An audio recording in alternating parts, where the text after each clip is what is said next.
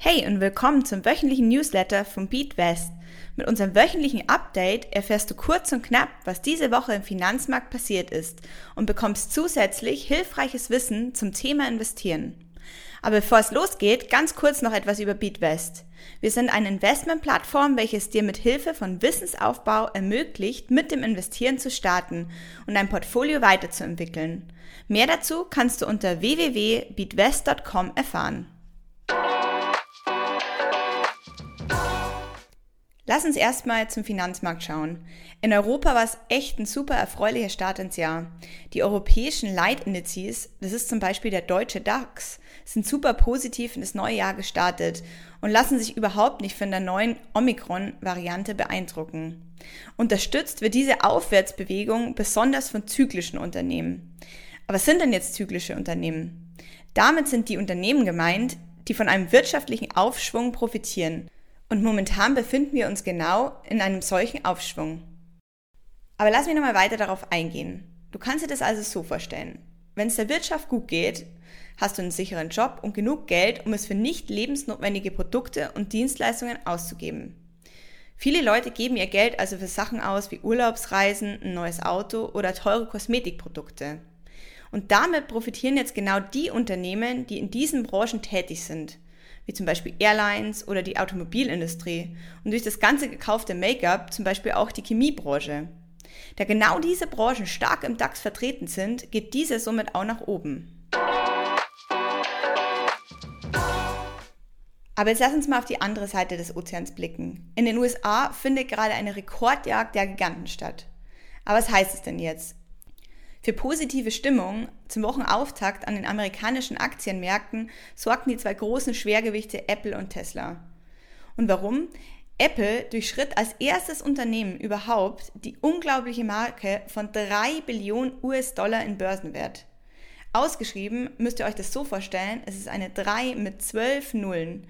Und nur mal zum Vergleich, wie hoch diese Zahl überhaupt ist, das Bruttoinlandsprodukt, also alle im Land erbrachten Dienstleistungen und hergestellten Produkten von Großbritannien, betrugen im Jahr 2020 2,7 Billionen US-Dollar. Aber warum läuft es denn bei Apple gerade so gut? Das neue iPhone zum Beispiel verkauft sich derzeit besser wie warme Semmeln und sorgt dafür, dass es ordentlich in der Kasse klingelt. Auch ein anderer Börsengigant, Tesla, sorgt mit neuen Absatzrekorden für neidische Blicke. Bereits am Montagmorgen zum Handelsstart erfreute sich Tesla über einen Aktienkurs, der 10,2% gestiegen war. Jetzt fragst du dich vielleicht, woran lag denn dieser Zuwachs von 10,2%? Das lag teilweise daran, dass viel mehr Autos Ende 2021 verkauft wurden, wie von vielen Analysten vorhergeschätzt. Wie du vielleicht schon weißt, wirkt es sich meist positiv auf den Börsenkurs eines Unternehmens aus, wenn die tatsächlichen Verkaufszahlen über vorhergesagten Schätzungen der Analysten liegen. Und jetzt lass uns mal unseren ETF der Woche anschauen, der eventuell interessant für dein Portfolio sein könnte. Dieser steht ganz im Sinne groß, größer und am größten, der S&P 500. Mit dem S&P 500 kannst du an der Entwicklung der 500 größten US-amerikanischen Unternehmen teilnehmen. Hierzu gehören zum Beispiel oben schon erwähnte Unternehmen wie Amazon und Tesla, aber auch Facebook oder Alphabet. Dazu solltest du auch noch wissen, dass der S&P 500 einer der beliebtesten Indizes der USA ist. Und jetzt zu unserem wöchentlichen Finanzwissen. Hier stellen wir uns diese Woche die große Frage, warum sind die laufenden Kosten von ETFs oft viel niedriger als von Fonds? Dazu solltest du erstmal wissen, dass jährliche laufende Kosten von ETFs und Fonds oft mit TER bezeichnet werden. TER steht für die Total Expense Ratio.